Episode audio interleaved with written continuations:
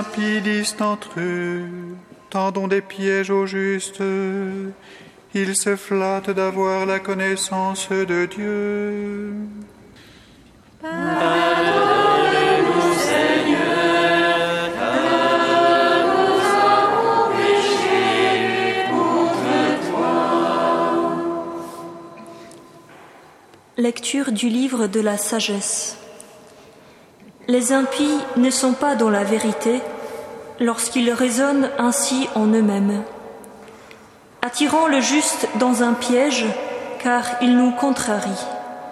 Il s'oppose à nos entreprises, il nous reproche de désobéir à la loi de Dieu, il nous accuse d'infidélité à notre éducation. Il prétend posséder la connaissance de Dieu et se nomme lui-même enfant du Seigneur.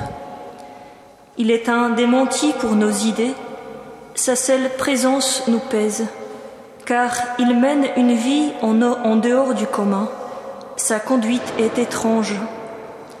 Il nous tient pour des, pour des gens douteux, se détourne de nos chemins comme de la boue. Il proclame heureux le sort final des justes et se vante d'avoir Dieu pour Père. Voyons si ces paroles sont vraies, regardons comment il s'en sortira. Si le juste est fils de Dieu, Dieu l'assistera et l'arrachera aux mains de ses adversaires. Soumettons-le à des outrages et à des tourments, nous saurons ce que vaut sa douceur. Nous éprouverons sa patience. Condamnons-le à une mort infâme, puisque, dit-il, quelqu'un interviendra pour lui. C'est ainsi que raisonnent ces gens-là, mais ils s'égarent. Leur méchanceté les a rendus aveugles. Ils ne connaissent pas les secrets de Dieu, ils n'espèrent pas que la sainteté puisse être récompensée. Ils n'estiment pas qu'une âme irréprochable puisse être glorifiée.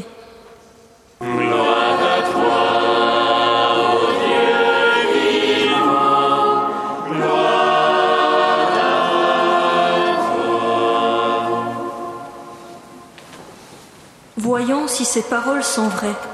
Regardons comment il en sortira. Voilà les paroles d'une étonnante perspicacité que l'auteur du livre de la sagesse met dans la bouche de ceux qu'il nomme les impies. En tout, il leur donne la parole deux fois. Leur premier discours se situe au chapitre 2, dans l'extrait nous venons de lire. Le deuxième apparaît au chapitre 5, et alors leur situation se trouve toute renversée. L'ensemble de ce long prologue de six premiers chapitres semble marquer l'opposition entre la justice et l'impiété, entre la vie et la mort, entre le salut et la condamnation. Cette opposition fait constamment appel à la liberté de l'homme et ce temps de carême nous est offert précisément pour mieux la exercer. Dans leur première prise de parole, nous découvrons ce que les impies disent entre eux-mêmes ou résonne en eux. Il s'agit d'un discours enfermé dans un entre-soi mortifère. L'auteur précisera Les impies ont invité la mort du geste et de la voix. La tenant pour amie, pour elle, ils se consument. Toute altérité, figurée ici par la personne du juste, leur est insupportable, et cela jusqu'à l'effusion du sang qui tournera en leur propre condamnation. Par deux fois, le narrateur détermine la valeur de leurs paroles. Les impies ne sont pas dans la vérité, dit-il en introduction. Et il conclut C'est ainsi que raisonnent ces gens-là, mais ils s'égarent. Si toute cette première partie porte toute ressemblance avec un procès judiciaire, c'est pour montrer davantage que ce seront en réalité les impies qui comparaîtront en tribunal, où ils auront pour témoin la seule présence du juste, qui s'y tiendra debout et en pleine assurance.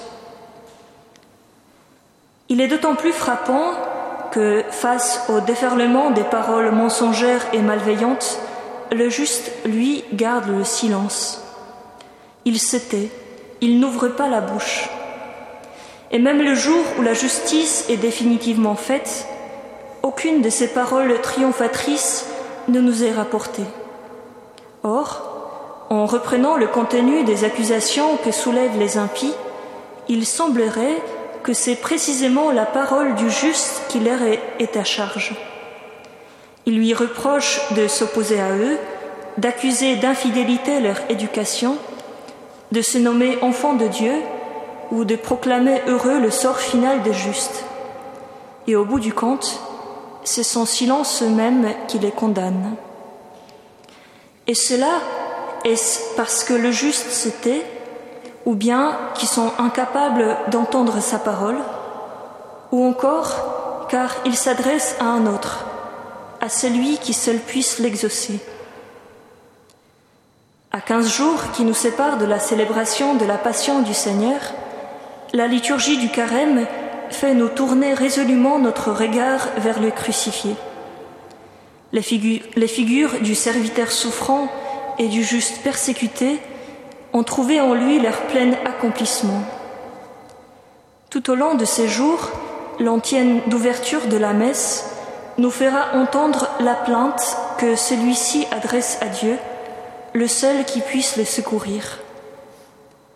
Mon Dieu, mon Dieu, pourquoi m'as-tu abandonné? Le cri ultime du Christ sur la croix comprend en lui tous les cris de tous les justes persécutés de tous les siècles de l'histoire. Ce cri, si poignant soit-il, est une parfaite confession de foi en Dieu plus fort que tout déchaînement de mal et de la mort. Le scandale, et en même temps le langage de la croix, consiste peut-être encore en cela que le Verbe de Dieu se tait il devient silence de mort, car il s'est dit jusqu'à se taire, en conservant rien de ce qu'il devait communiquer, écrivait le pape Benoît XVI dans son exhortation Verbum Domini. Il nous serait bon d'entrer dans ce silence du Verbe, le silence qui enveloppe tous les grands mystères du salut, qui nous aidera à notre tour de trouver des paroles justes et de laisser et laissera couler notre prière vers celui qui seul puisse nous sauver.